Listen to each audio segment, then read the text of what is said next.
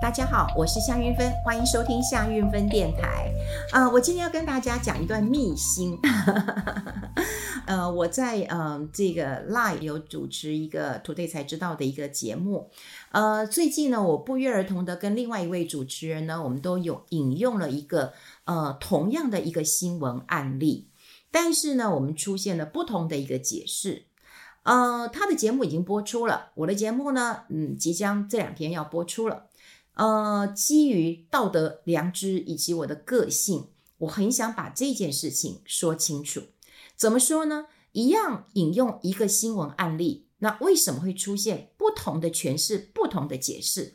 也许有人讲说：“哎呀，这引用一个案例嘛，那各自解读也没有什么对错。”但呃，如果常听我节目的人或了解我个性的人，就会知道我这个人呢，就是是就是是，对就是对。没有什么模糊地带，哈，模糊地带。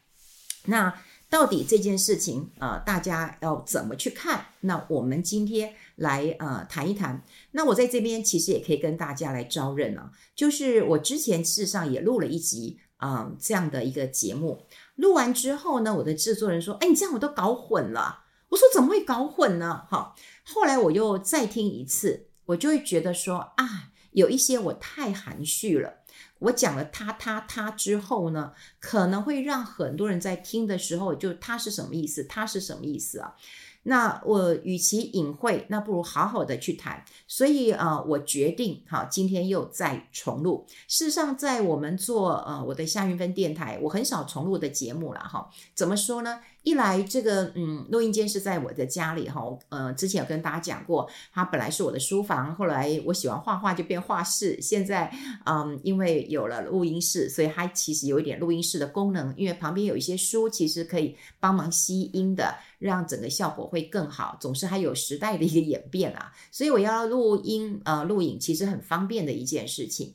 那么第二件事情就是不吐不快，我一定要把它。呃，讲清楚这个呃，说明白。那如果大家有这个呃疑惑，啊，有疑惑，我当然也要把它呃想办法说清楚。不过因为顾忌太多，所以我自己也觉得上一集啊、录的不是很清楚，所以我就把它丢掉删除。我决定要重录了。好，那当然就嗯、让大家更清楚为什么引用一样一个新闻，然后就会出现一个不同的解释。好，先从这个新闻案例来讲。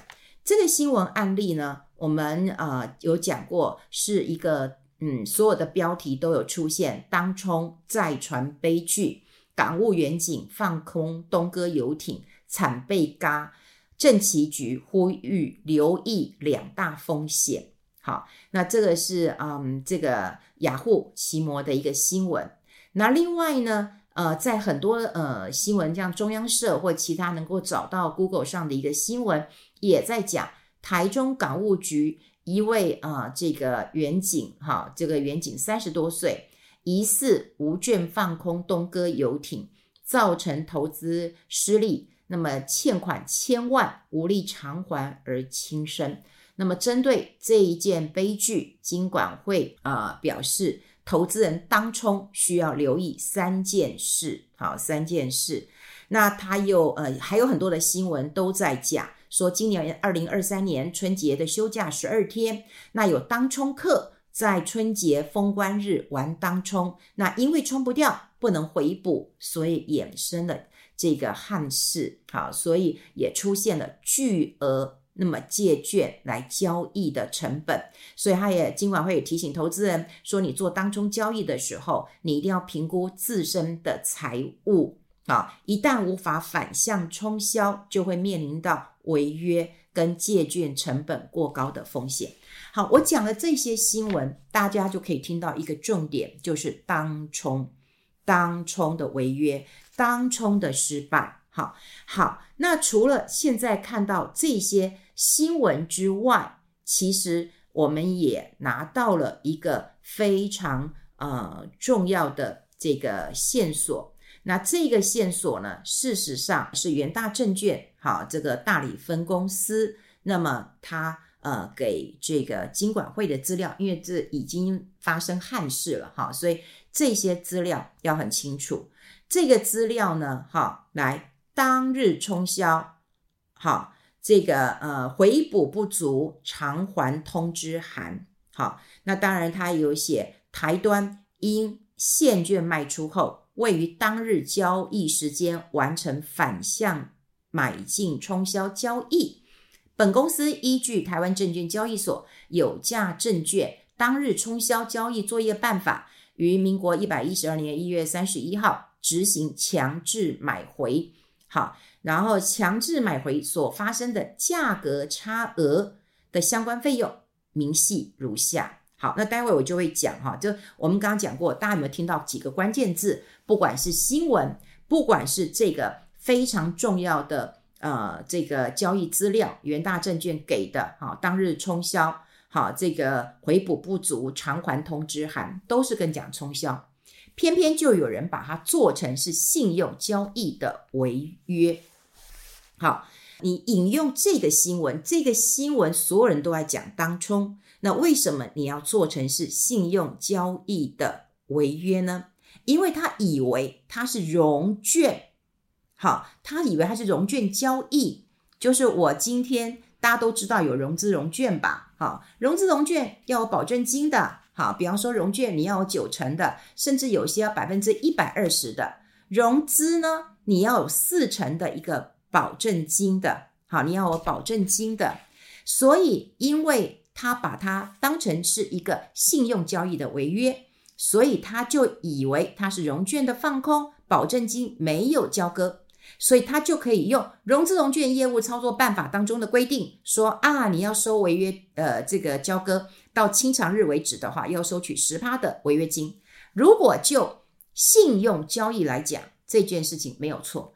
可是如果各位你们你这两天看到我的新闻的时候，你讲到当冲，然后你就说，诶，为什么我当冲是收七趴？那为什么之前那一集啊、是说这个呃十趴？我跟你讲，因为之前那一集不是我主持的那一集，它是引用信用交易的违约。好，信用交易的违约，也就是说他要去放空，然后放空的时候呢，诶，那他他他这个大家都知道哦，你今天要放空，你要看你券商有没有券可以来借，好，有没有券可以借，你有你就可以来放空。好，那基本上我告诉各位，为什么这个不是信用交易？不管从新闻上来看，或者是从。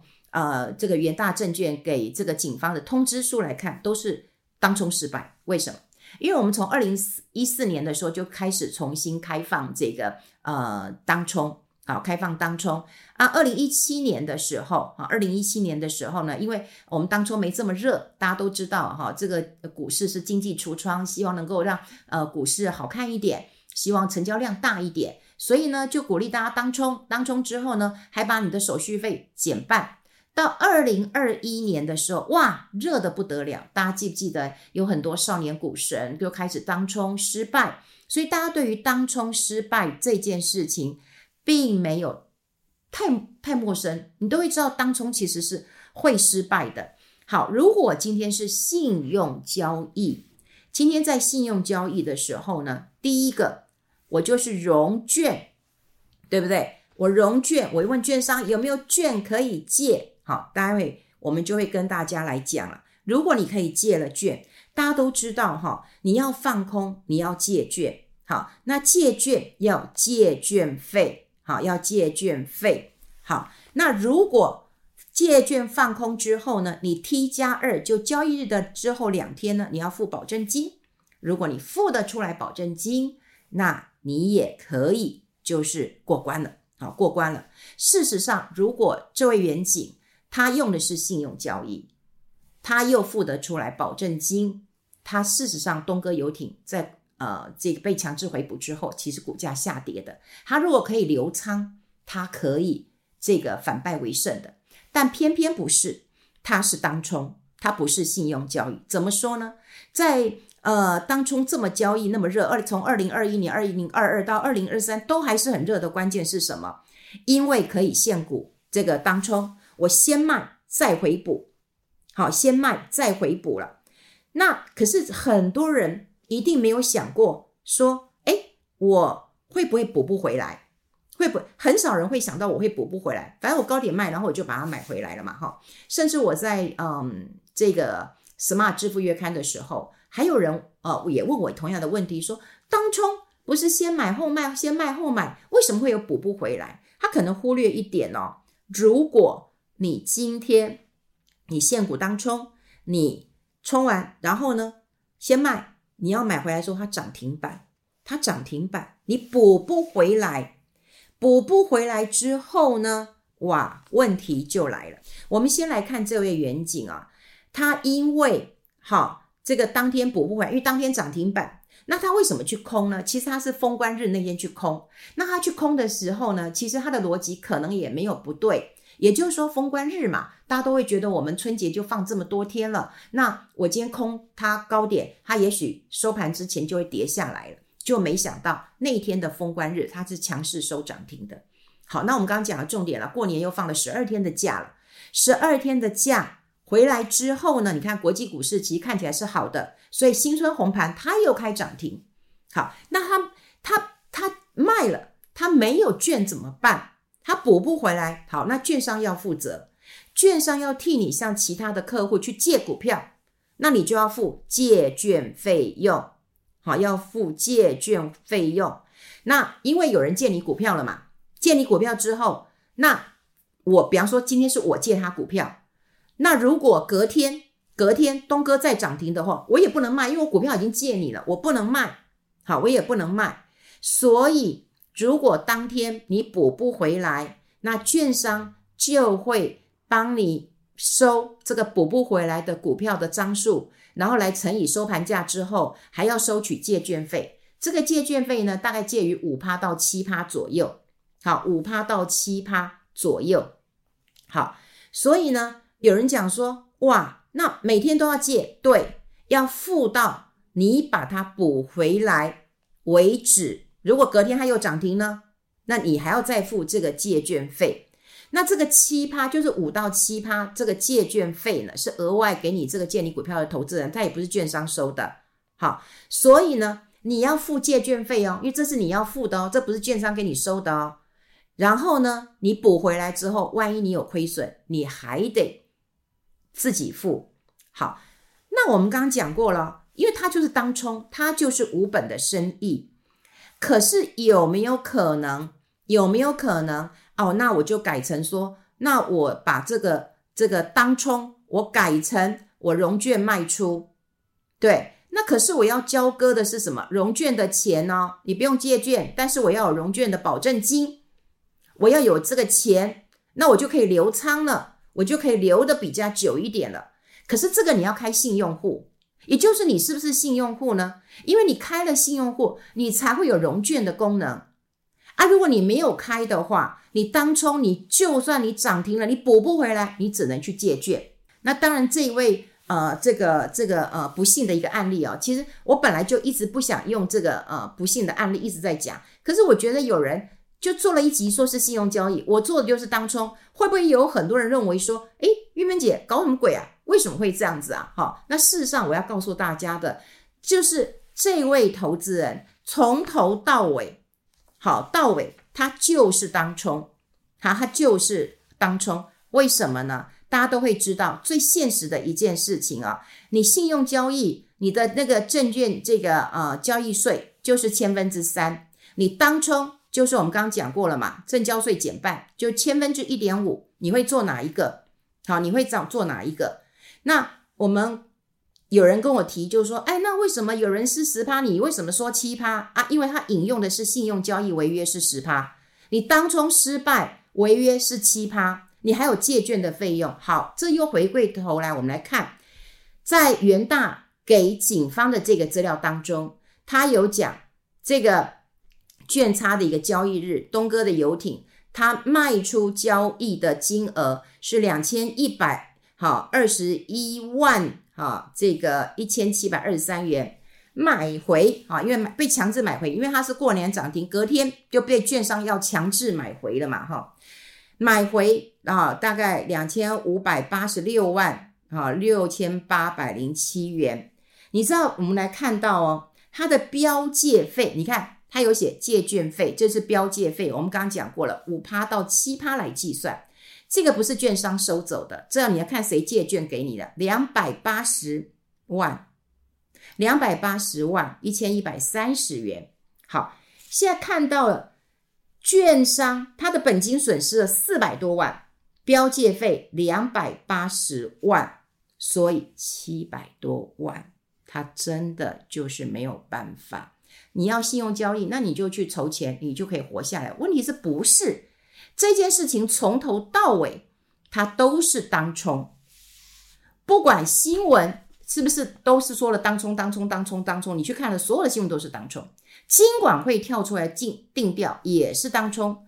我们看到了元大证券给警方的资料也是当冲，无法进行反向交易。他今天如果有钱，他开了信用户了，他可以留仓。它就可以放的比较久，它也许可以等到了这个东哥游艇可能好，假设我讲四百块，它跌到三百块，它是大赚的，它没有办法，它就不是做信用交易，所以它就不会留仓，它没有办法留仓，是因为它当冲了，它必须要去标借股票了，标借股票之后，它的损失扩大了七百多万了，人生扛不住了，所以呃，我最后想要讲一句良心话。呃，我觉得做新闻，常常我们要引用新闻的时候要很小心。呃，过去我们在引用新闻的时候，我们当然不喜欢说引用一个人，呃，他他过世了，所以我们要讲什么样怎么样，因为我们这讲叫消费，呃，这个死人，这就比较不道德的。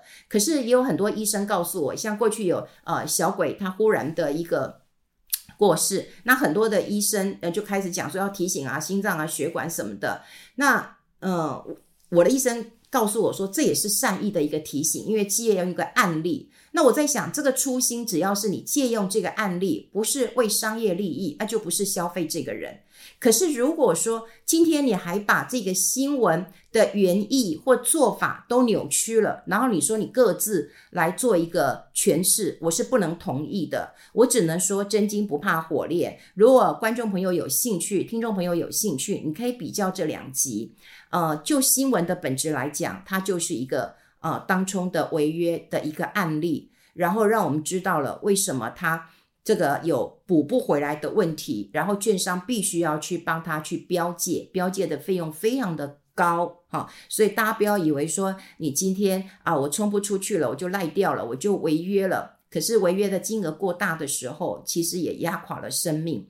然后呢，各位也可以再从准备的资料来看看我们节目的一个呃制作的一个方向。不过每个人都有每个人做事一个方式，我只讲我的部分，希望大家更能够清楚的知道当冲啊、这件事情在呃很多这个投资小白或者是轻忽风险的情况之下，其实会造成很大的风险。那所以我也跟大家讲，我一向是反对呃当冲的，所以对于这一集节目，我就会希望大家。嗯，就是你看，当初我还找了那个历史的资料，当冲没有人赚钱的，整个回归到投资一个本质，找到好的股票啊、重压放长才能够赚大钱。所以我也希望让大家了解一下这个案例，以及这个案例当中给你的一些提醒。好，跟大家分享这边，我今天是很平和呢，对不对？我就把事情讲清楚了哈，让大家更清楚的知道，也跟大家来做一个分享。好，我们下次再见喽，拜拜。